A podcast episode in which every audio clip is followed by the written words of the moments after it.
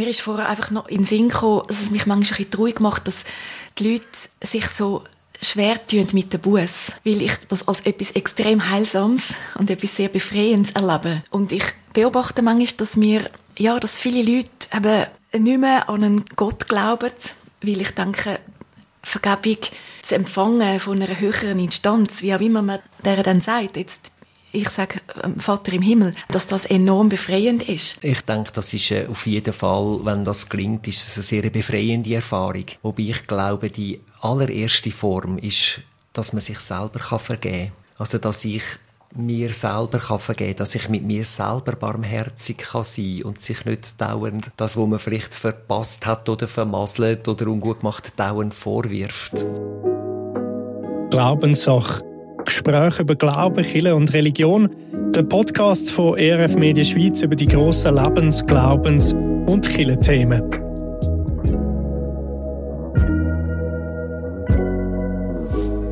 Unbeschwert und leicht durchs Leben gehen, das ist, glaube ich, der Wunsch von jedem Menschen. Aber häufig belastet uns Sachen in unserem Inneren wie ein schwerer Rucksack auf dem Rücken begleitet sie uns ständig. Wenn man vielleicht einen Fehler gemacht hat, wenn man etwas gemacht hat, wo man nicht hätte machen sollen, für das gibt es den Buß, den Moment, wo man seine Fehler zugibt und von Gott Vergebung dafür kann empfangen Über diese Glaubenspraxis reden wir heute und das mache ich mit meinen beiden Gästen heute. Ähm, einerseits mit der Barbara Amon-Betschat, reformierte Pfarrerin von Oberwinterthur. Herzlich willkommen, Barbara. Schön, bist du da. Danke. Und mit dem Niklaus Kuster, Kapuziner im Kloster Rapperswil da im Kanton St. Gallen. Und da sind wir auch heute für die Aufnahme mit wunderschönem Blick auf den Zürichsee. Danke, bist du auch dabei und danke, dürfen wir da sein, Niklas. Schön sind ihr gekommen. Wie geht es euch heute so? Ähm, beschwingt oder eher noch schnell den Termin reingemostet? Wie, wie kommen wir so dahin?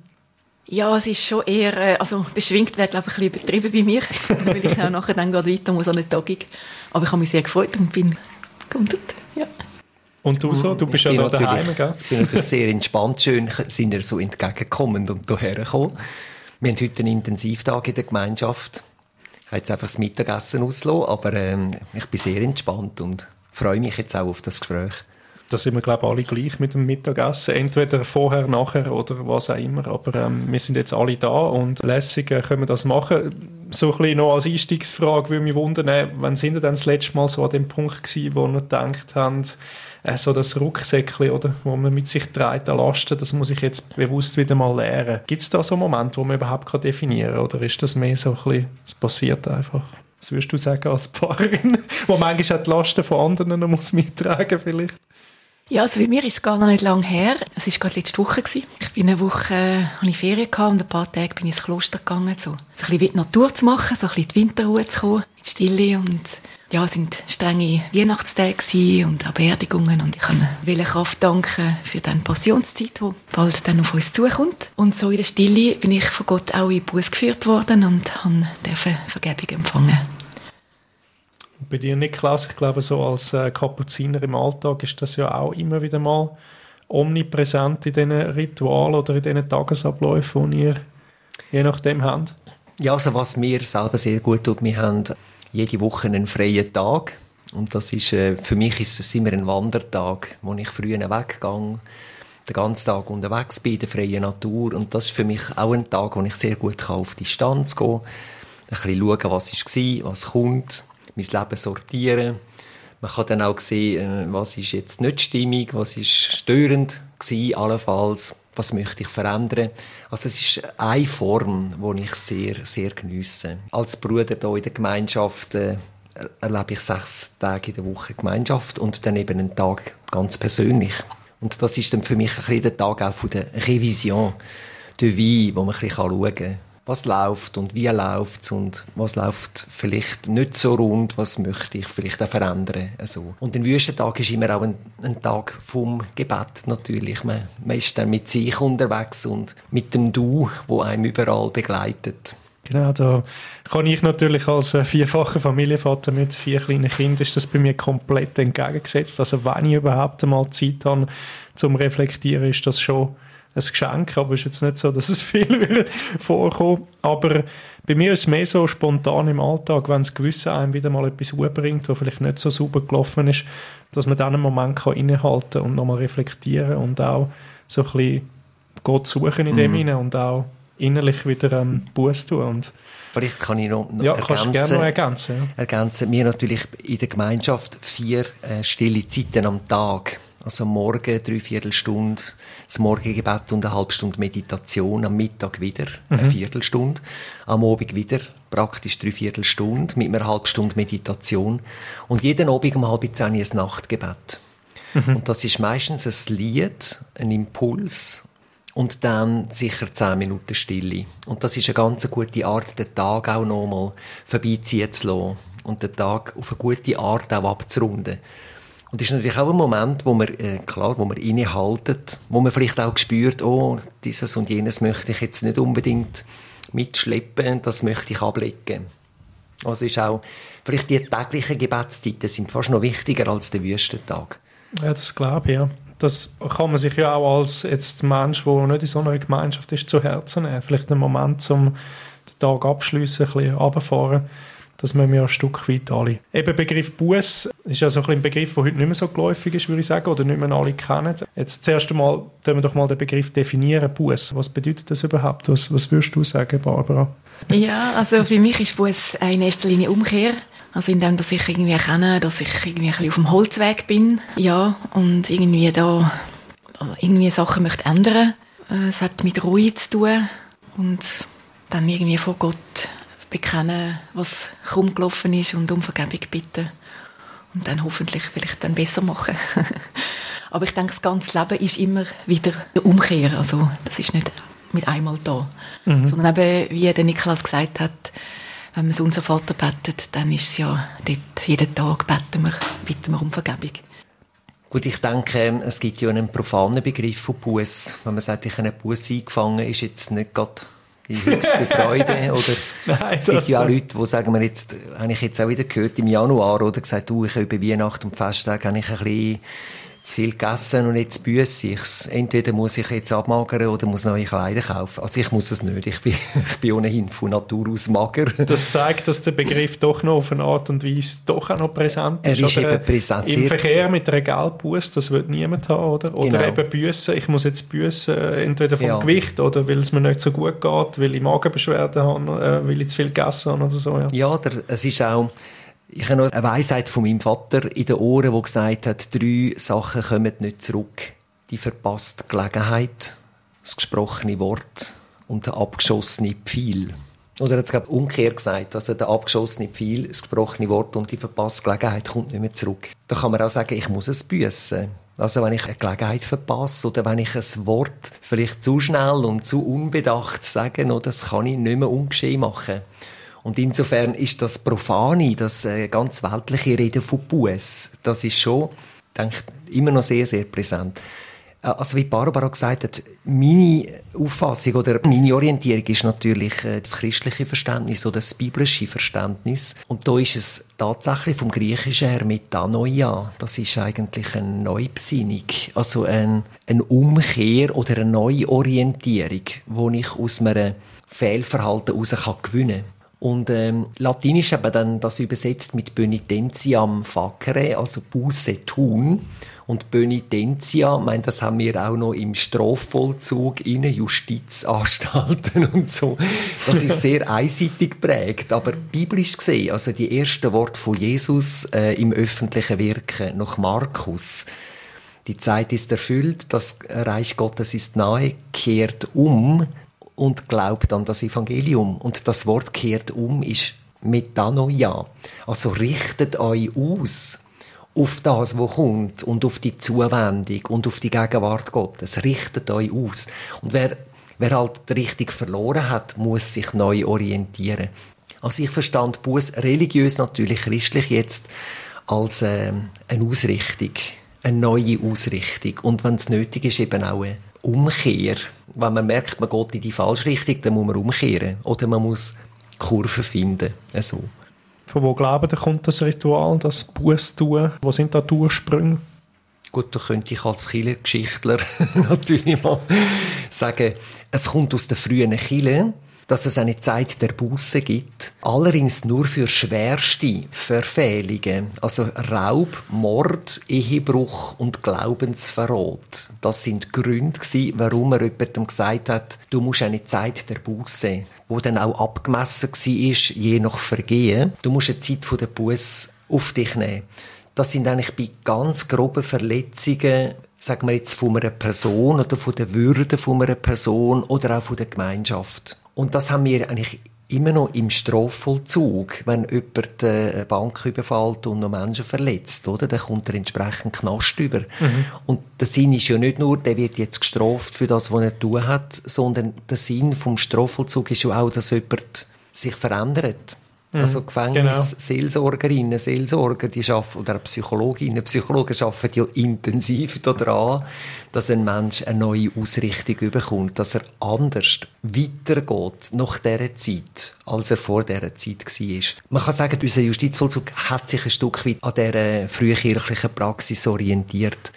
Dass es in der katholischen Kirche dann zu einem individualen Bußsakrament geworden ist, also Beicht zum Beispiel, das haben die irischen Mönche importiert, wo äh, das Festland missioniert haben, christianisiert. Und die haben eigentlich die frühkirchliche Praxis, die nur für schwere Vergehen war und einmalig im Leben, haben sie auf ihre Klosterordnung angewendet und gesagt, wer das Gemeinschaftsleben stört, der muss das in Ordnung bringen. Und dann hat man angefangen, Beicht einführen. Also jeder Mönch hat müssen regelmäßig Standortbestimmung machen und sagen, was ist alles nicht gut gelaufen. Andere Mönche haben dann die Gelegenheit gehabt, das noch zu ergänzen wenn der eine ein bisschen blind war. Und dann hat eigentlich der Abt dann eine entsprechende Buß festgelegt. Aber auch das hat therapeutische Funktion gehabt, dass man sich neu besinnt und dass man auch die an der eigenen Lebenspraxis schafft. Und das haben dann die irischen Mönche in Europa im frühen Mittelalter auf die Seelsorge angewendet und der christlichen Gemeinde beigebracht und gesagt, du musst jede Woche oder ja oder alle zwei Wochen musst du schauen, was ist alles schiefgelaufen, musst es aussprechen und du kommst eine entsprechende Buß auferlegt über.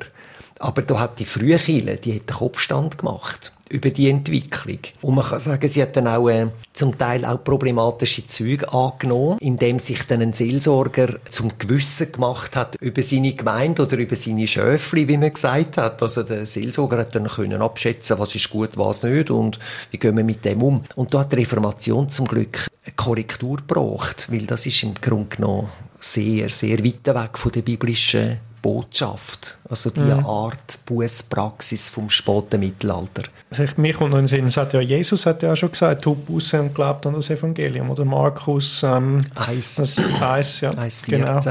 So wie ich es verstanden habe, jetzt von der Evangelie her, ist ja eigentlich nicht die Idee gewesen, dass der Mensch, nachdem er umgekehrt ist und mit der Taufe ja die Umkehr besiegelt worden ist, dass er dann wieder in die Sünde geht. Also die Idee ist ja eigentlich gewesen, dass du nachher eben quasi ein sündenfreies Leben führst, nachdem du umgekehrt bist.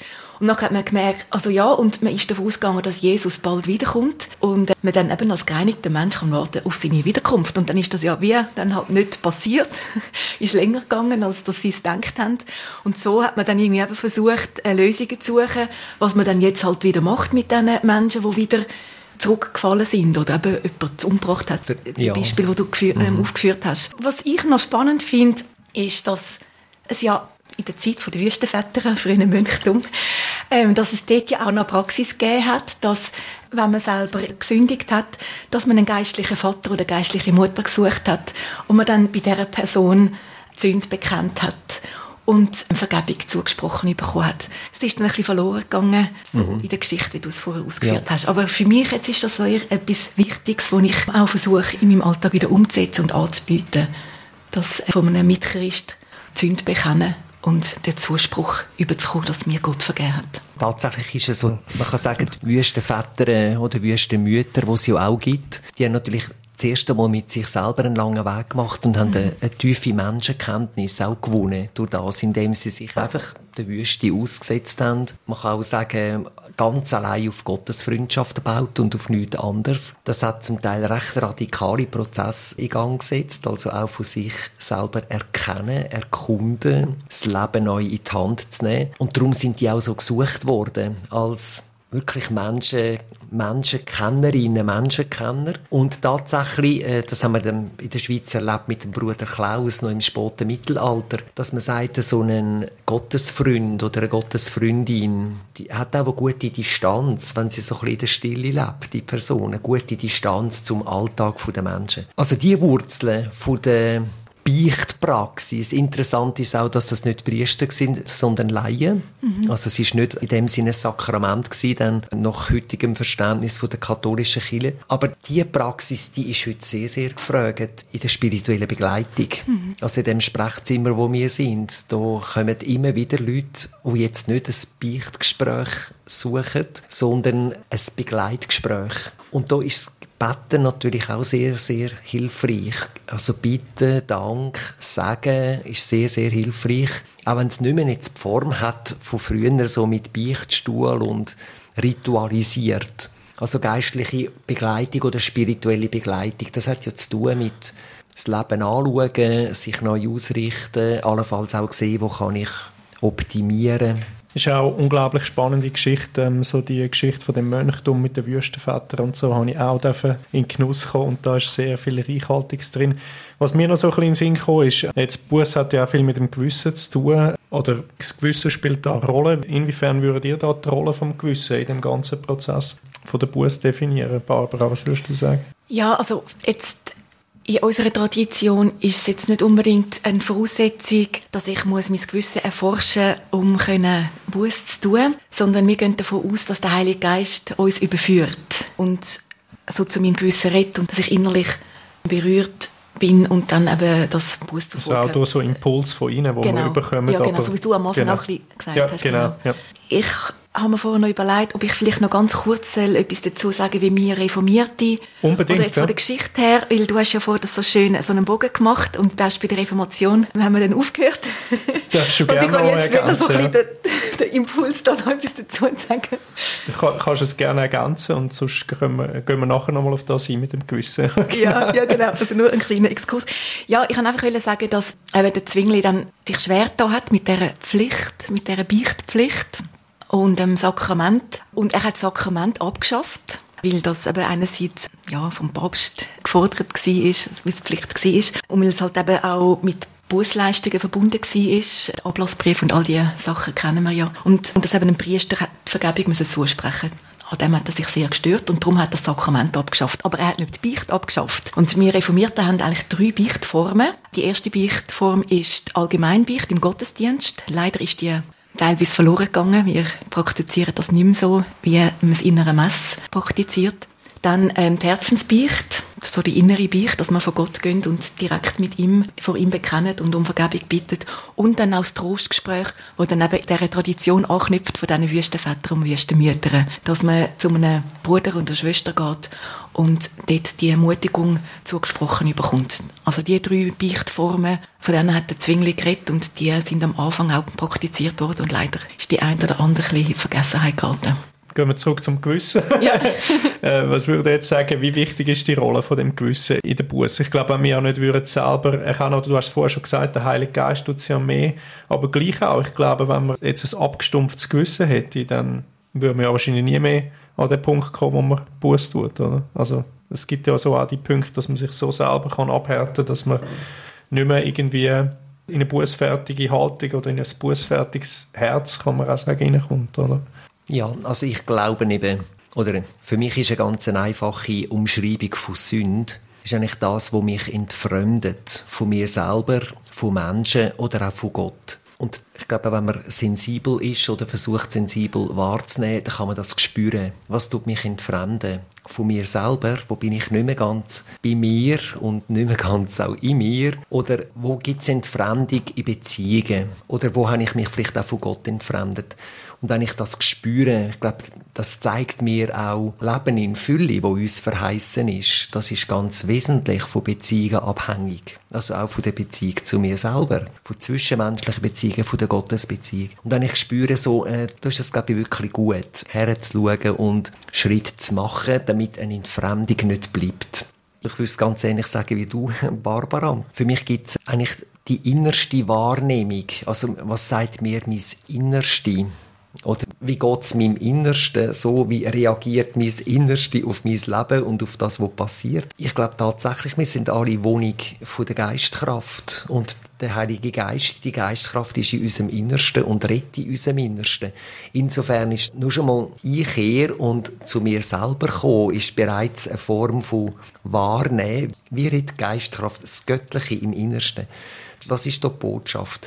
Und äh, für mich ist das auch die Stimme letztlich vom Gewissen. Für mich ist allerdings auch, das Göttliche ist ja nicht nur in unserem Innersten, es ist auch über allem. Und ich, das ist schon so, wenn ich das Unser Vater bete oder das Vater Unser, je nach äh, Tradition, dann hat das für mich immer gerade unmittelbar auch Auswirkungen ähm, in der Frage, wer sind meine Geschwister. Wenn ich das auf dem Luzerner Bahnhof am Morgen oder auf dem Weg an die Uni für mich so sagen, unser Vater unser Vater, dann habe ich die Illustration, wer meine Geschwister sind, all die Menschen, die hier vorbeilaufen.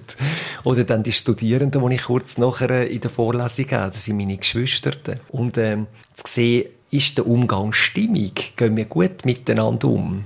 Also ich kann nicht unser Vater beten und gleich gleichgültig an Menschen vorbeigehen. Und wenn ich das mache, dann tut mir das leid, weil ich merke so, Gott ist das nicht egal, wie es den Menschen um mich herum geht. Oder das andere ist natürlich, wir hören jeden Morgen das Tagesevangelium hier.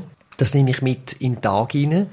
Und äh, der Franz von mein Vorbild, unser Gründer, der sagt mir, folgt den Fußspuren von Jesus. Ich versuche, seine Fußspuren zu leben. Und wenn ich das Tagesevangelium mit in den Tag nehme, dann habe ich eigentlich jedes Mal auch einen Input, was heißt Nachfolge? Was heißt Schwester oder Brüder von Jesus zu sein in dieser Welt? Und ab und zu herzuschauen und zu sagen, entspricht das, was ich tue, dem Vorbild? Bin ich wirklich in den Fußspuren von Jesus oder laufe ich sonst irgendeiner Spur? Also es sind unterschiedliche Arten, wie mein Gewissen reagiert, oder?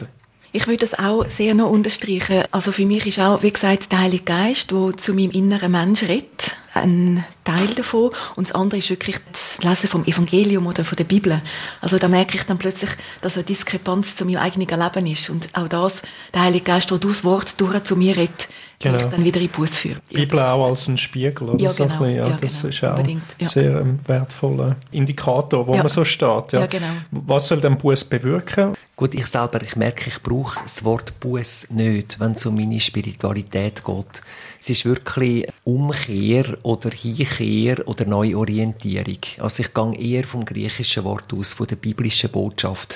Weil für mich ist die ganze Bußentwicklung ist belastet. Also sowohl profan belastet. Ich glaube nicht, dass Gott äh, ein Richter ist, der uns irgendwelche Bussen aufleitet und äh, Knast verordnet. Oder eben alternative Formen von Abbüssen das entspricht nicht meinem Gottesbild. Aber ähm, du hast Markus zitiert, Markus 1, 14, 15, die ersten Worte, oder? Die Zeit ist erfüllt, das Reich Gottes kommt näher. Das ist eine Aussage, die drinnen ist, Gott wendet sich zu, bedingungslos. Gott wirbt um uns Menschen. Er wendet sich zu bedingungslos. Unsere Aufgabe ist es, Metanoia, Geht in euch, richtet euch neu aus und glaubet, verlöhnt euch auf die Botschaft. Also richtet euch neu aus. Das ist so ein bisschen mein Wort. Und ich tue es eher ein bisschen von der Bußzeit unterscheiden, weil nach der frühen Kirche sind das wirklich Leute, die immer absolute Schieflage sind. Die brauchen eine Bußzeit oder Bußübungen.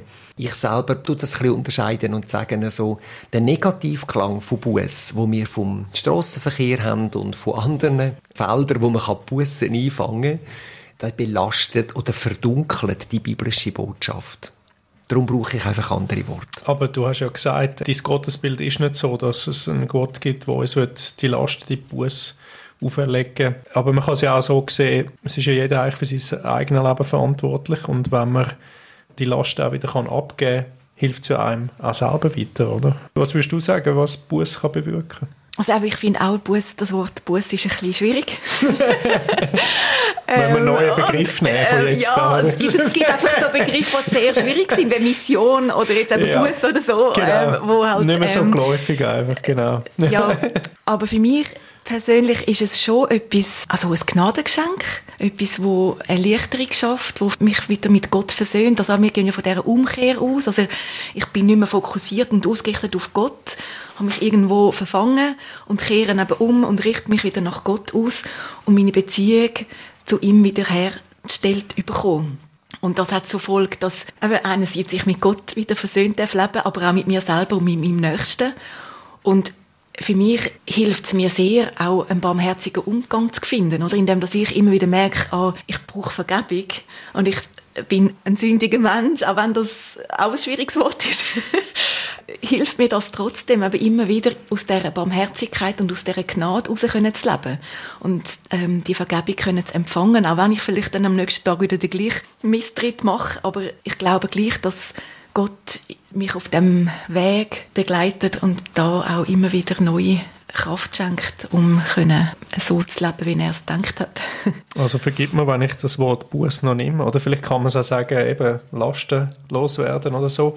Gehen wir doch ein bisschen ins Praktische rein. Wie, wie kann man das konkret machen? Eben Buß tun oder Lasten loswerden. Was sind da so gängige, gute Praktiken, die ihr könnt empfehlen oder auch selber schon gute Erfahrungen damit gemacht habt? Also die eine ist ganz individuell, dass ich äh, kann sagen, ich stelle mich ins Licht Gottes. Da kann mir dann auch Menge Schatten natürlich, kann man auch bewusst werden, wenn ich das mache. Aber das hat durchaus auch mit den meditativen Zeiten zu tun, die wir hier haben. Ich bin da und ich stelle mich neu ins Licht Gottes. Das kann mir Klarheit geben, sehr schöne Klarheit über das, was in meinem Leben geschenkt ist und was gelingt. Das kann aber auch aufzeigen, oh, das und dieses. Da muss ich, glaube ich, noch ein bisschen arbeiten dran. So. Aber das ganz persönlich. Ich darf mich immer wieder ins Licht Gottes stellen. Und das andere ist schon auch Begleitung, also die spirituelle Begleitung in dem Sinn, dass das Gespräche sind, wo mir es Gegenüber auf eine ganz gute Art Spiegel ist. Also meistens, ich brauche keinen Rat. Ich brauche eigentlich jemanden, der mir hilft, gut zu schauen. Und äh, man sagt dem auch in der spirituellen Begleitung wirklich spiegeln, Spiegel sein, sehr wohlwollend, einfühlsam, klar auch also es kann durchaus in so Gesprächen kann mir auch jemand mal aufzeigen, äh, das und dieses blende ich aus, oder? Oder tue ich verdrängen. So. Das ist ja ein Begriff, den man in der Psychologie kennt, ja, oder so das Spiegeln genau. mit einem Gegenüber. So, ja. Da ist wie ein anderes ein Setting. Also für mich ist es spirituelle Begleitung ist eine Art äh, wie ein Emmausweg. Zwei Menschen reden miteinander. Bei der Begleitung ist dann ein, ein spezielles Gespräch. Also eine Person findet volle Aufmerksamkeit, kann formulieren, was sie bewegt, was sie beschäftigt, was sie vielleicht auch mit sich schleppt. Und die andere Person spiegelt, also geht mit, spiegelt. Und das Vertrauen natürlich, da ist noch ein Dritter da. Also wo zwei oder drei in meinem Namen zusammen sind, bin ich mit ihnen.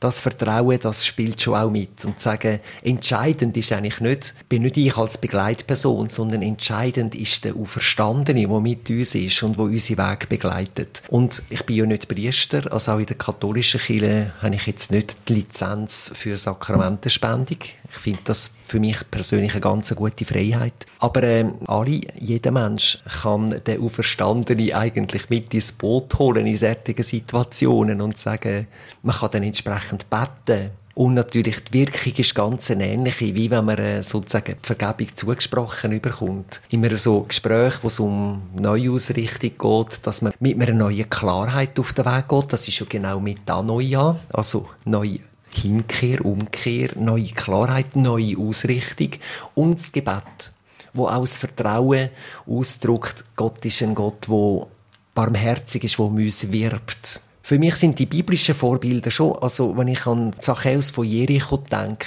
der muss nicht äh, aufzählen, was er jetzt alles schief gemacht hat. Die Zuwendung von Jesus, wo ihn vom Baum abholt und sagt, ich komme zu dir heute essen, die Zuwendung langert, dass er sagt, okay, ich glaube, ich verteile einmal ziemlich viel von dem Zusammenkraften, von meinem Besitz, verteile ich denen, die ich über Sorge gehauen habe. Also es braucht nicht eine explizite Gerichtsverhandlung, oder, wo ihm aufzeigt, was alles schiefgegangen ist, sondern Zuwendung Gottes oder Zuwendung von dem Rabbi aus Nazareth, das bewirkt in ihm einen unglaublichen Prozess. Die Frau am Jakobsbrunnen genau gleich, die hat ein riesen Beziehungschaos. Die Begegnung am Brunnen, das Gespräch am Brunnen, das bewirkt in ihr, dass sie beschwingt ins Dorf zurückgeht und ihr Leben neu in die Hand nimmt. Und Jesus hat keinen einzigen Vorwurf gemacht. Vielleicht diese und eine Frage gestellt, wo ihr geholfen hat, ihre Situation zu erkennen. Und das sehe ich so ein bisschen Also bei diesen Gesprächen, bei diesen Begleitgesprächen, wo ein Mensch neue Ausrichtung sucht, neue Klarheit, dunkelt mich, ist genau die Wirkung. Würdest du noch etwas ergänzen zu dem? Oder wenn wir vielleicht auf die konkreten Formen gehen, da könnte man auch über Beichte, Seelsorge und so Sachen reden. Wo, in welchen Formen findet dann Buß Anklang, jetzt auch gerade bei euch Reformierten? Für uns ist aber die Herzensbeicht wichtig. Die bezieht sich auf Psalm 32, wo der David ähm, vor, Gott, vor Gott seine Schuld bekennt. Das ist für uns ähm, Bibelstelle zur Herzensbeicht. Und das Zweite ist der Jakobus 5,16, wo es heisst, wir sollen eben am, am Brüder und der Schwester die Schuld bekennen, damit sie für uns beten. Das ist das sogenannte Trostgespräch, wo der Zwingli ähm, davon geredet hat. Und das ist etwas, was ich auch im Rahmen der geistlichen Begleitung anbiete.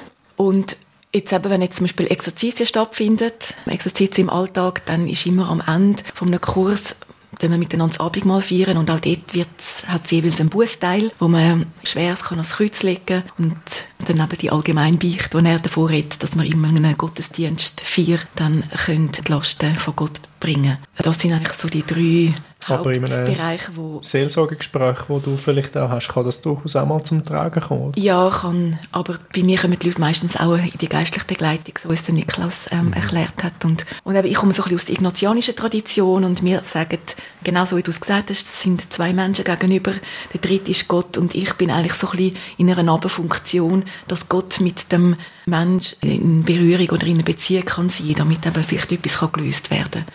Und das Instrument ist die Spiegelung und das innere kontemplative Betten, dass etwas gelöst werden Du hast ja auch schon ein bisschen angeschnitten eben mit der geistlichen Begleitung. Also es gibt, es gibt immer noch Leute, die tatsächlich auch Beicht in der klassischen Form sehr, sehr schätzen.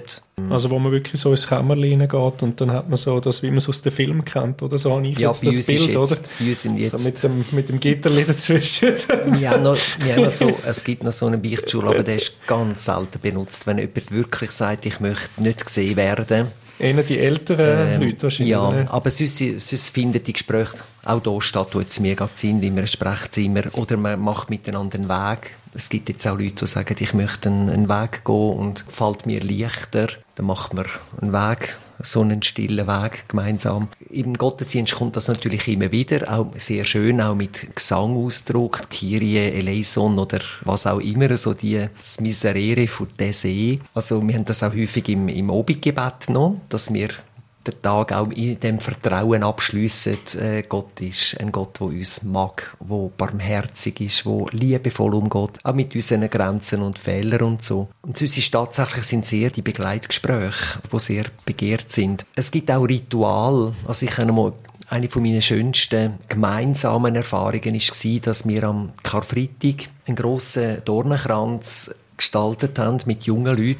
Es ist nicht da gewesen, nicht in dem Kloster, immer andere. Einen Dornenkranz gestaltet und dann haben wir das, was an uns stachelig ist oder vielleicht auch verletzend und so, das haben wir auf Zettel geschrieben, auf rote kleine Zettel und haben den in den grossen Dornenkranz oder in den, ja, in den Dornenkranz eingeflochten und am Ostermorgen in der Osterfeier haben wir den Dornenkranz im Osterfeuer verbrannt und das Stachelungssperrig ist leicht geworden. Also auch die Symbolik, unglaublich schön. Aber es gibt natürlich auch Formen, wir haben heute, also immer eine Stunde, haben wir in der Gemeinschaft eine Supervision. Und Supervision ist natürlich auch immer eine Erfahrung, wo jetzt halt immer ein grösserer Kreis jemand von außen kommt und mit uns schaut, wie sind wir unterwegs und, und was, ist, was läuft gut und wo gibt es Störungen. Und das hat dann schon auch einen Umkehrcharakter. Also wenn man so sieht, so, oh je, oh je, ich habe gar nicht gewusst, dass ich so genervt habe mit diesem oder jenem. Und wo man sieht, oh, da muss ich daran arbeiten. Wir machen auch die Supervision, macht einen sehr spirituellen Mensch mit uns, einen geistlichen Begleiter. Früher einmal Mönch in Einsiedeln. Es ist auch eine, durchaus eine spirituelle Erfahrung, aber es ist jetzt nicht definiert als Bußpraxis. Vielleicht noch etwas zu dem Trostgespräch, weil das etwas ist, was eigentlich nicht so oft praktiziert wird. Es läuft eigentlich so ein bisschen ähnlich ab wie ein Beichtgespräch. Und zwar, eben, es ist meistens im Rahmen von einer geistlichen Begleitung, dass jemand sagt, ich habe eine schwere Schuld auf mir und ich möchte gerne loswerden. Und dann ist das so, dass man sich darauf vorbereitet, auf das Trostgespräch. Also die Person tut zum Beispiel einen Brief schreiben an Gott und schreibt auf, was schwierig ist und wo sie möchte Vergebung empfangen. Und dann findet das Gespräch statt, wenn die Person parat ist. Gibt es eine kleine Hinführung. Dann liest sie den Brief vor. Dann gibt es ein kleines Ritual, dass man den Brief verbrennt, dass man darüber betet und das alles von Gott bringt. Und dann eben der Zuspruch, dass Gott vergeben hat. In dem Moment findet eigentlich dann die Vergebung statt. Und im Zusammenhang mit dem Jakobus-Text redet man dort auch noch von Salbung. Also die Person wird dann gesalbt, damit sie gestärkt wird und auch wieder auf ihrem Weg wieder froh und leicht kann weitergehen und mit dem Sagen schließt man dann ab. Also ein bisschen ähnlich wie ein Beichtgespräch ist, praktizieren wir das Trostgespräch, aber eben, das ist noch nicht so bekannt, darum ist es mir jetzt ein Anliegen, das noch kurz zu schildern, was das genau ist. das ist super, ja. Jetzt können wir eigentlich so ein bisschen noch die Frage klären, was löst Vergebung eigentlich aus? Was ist das Ziel dahinter? Ich denke, das ist äh, auf jeden Fall, wenn das gelingt, ist es eine sehr befreiende Erfahrung. Wobei ich glaube, die allererste Form ist, dass man sich selber vergeben kann. Also, dass ich mir selber kann vergeben dass ich mit mir selber barmherzig kann sein und sich nicht dauernd das, was man vielleicht verpasst hat oder vermasselt oder ungut gemacht, dauernd vorwirft. Also ich glaube, dass jeder Mensch, der das erfährt, ich kann etwas können ablegen, spürt die Befreiung. Dann zwischenmenschlich erleben wir es ja auch, wenn man merkt, ich habe mich unglücklich verhalten, ich habe einen Menschen irgendwie betroffen gemacht oder auch verletzt und so. Wenn man dann eigentlich zugesagt überkommt, es ist gut wie befreiend das wirkt, aufs Weitergehen. Und wenn man dann natürlich das auch von Gott her erfahrt, wenn man so merkt, so, auch Gott geht mit mir weiter, und zwar auf eine ganz gute Art, und macht man nicht, hat da keine Checkliste oder kein Kerbholz, wo da jede Verfehlung da irgendwie markiert. Mich denkt, das Ziel ist auf jeden Fall Befreiung. Und wenn ja Sünde das ist, was uns entfremdet, dann ist ja eben dann Vergebung das, was uns verbindet. Mich mit mir selber Menschen mit mir, mich mit Menschen und eben auch Gott mit mir, mich mit Gott. Schön formuliert. Wie würdest du es sagen? Ja, also ich würde eigentlich das, wie Niklas das formuliert hat, so unterstreichen. Mir ist vorher einfach noch in den Sinn gekommen, dass es mich manchmal ein bisschen traurig macht, dass die Leute sich so schwer tun mit dem Buß, weil ich das als etwas extrem Heilsames und etwas sehr Befreiendes erlebe. Und ich beobachte manchmal, dass mir, ja, dass viele Leute eben nicht mehr an einen Gott glauben, weil ich denke, Vergebung zu empfangen von einer höheren Instanz, wie auch immer man der dann sagt, jetzt, ich sage ähm, Vater im Himmel, dass das enorm befreiend ist. Weil, wenn das nicht ist, dann tue ich ja wie von mir selber Buß tun. Also wenn ich ja keine höhere Instanz habe. Und dann setze ich mich an die Stelle an und ich beobachte dann einfach, dass die Menschen entweder sehr unbarmherzig mit sich selber umgehen und viel zu streng sind oder dann ins andere Extrem kippen und dann halt alles ziemlich schnell entschuldigt. Und die Gefahr, dass man dann in Schuldgefühl sich verstrickt und in eine Abwärtsspirale reinkommt, ist doch da. Und das ist etwas, was mich manchmal auch sehr umtreibt. Und ich mich frage, wie können wir neu über die Buß und über, über die Vergebung reden, weil das etwas Wunderbares ist und etwas, wo uns in die Freiheit führt spielt sicher auch der Stolz manchmal ein rein, oder? dass man irgendwie so denkt, ja, ich bin schon gut und vielleicht auch viele Leute, wenn sie an Buß denken, dass irgendwie eben ein Begriff ist, der ganz weit weg ist und da denkt man so etwas Schweres dabei. Das führt mich auch schon so ein bisschen in Schlussrunde in die Frage rein, was ist denn eigentlich das Schöne daran, an dieser Buß? Eben, wir haben jetzt gesagt, Buß, ähm, schwieriger Begriff. Was ist schön an dieser Buß? Ich sage mal, das eine ist natürlich das Gefühl von Befreiung ich kann etwas ablegen. Du hast ganz am Anfang das Bild vom Rucksack gebraucht. Es mhm. ist gut, wenn man nicht immer alles einfach schleppt und weiterschleppt, wo einem nicht wirklich weiterhilft. Darum finde ich, eine Erfahrung ist sicher die, ich kann ablegen, ich werde frei, ich werde leichtfüßig wieder. Und die zweite Erfahrung ist schon ein Energieschub. Also wenn ich an die Ehebrecherin denke, wo verwünscht wird und sie sollte gesteinigt werden, auch dort ist es so, dass sie weiß schon, der Ernst der Situation ist ihr klar durch die Männer, die schon Steine haben. Aber Jesus selber macht er keinen einzigen Vorwurf. Nur eine Frage, wo sind die, die dich angeklagt haben? Und da kommt ein Zuspruch. Nimm dein Leben in die Hand. Gang und nimm dein Leben in die Hand. Wiederhol Fehler nicht. Und das gibt doch einen unglaublichen Schub, oder? Zu sagen, ich habe Gestaltungsfreiheit. Ich hänge nicht einfach auf Not und Gedeih in meinem Verhalten rein. Ich kann etwas ändern. Also Befreiung, denke mich, sein und die Kraft, die aus dem heraus fließt. Das gibt mir Energie auch, auch Fantasie, auch Kreativität, um mein Leben zu gestalten. Das würde ich auch so sagen. Und mir gibt es auch Trost in meinem Alltag. Wir können aber immer wieder vor Gott zu kommen und aus seiner Gnade rauszuleben.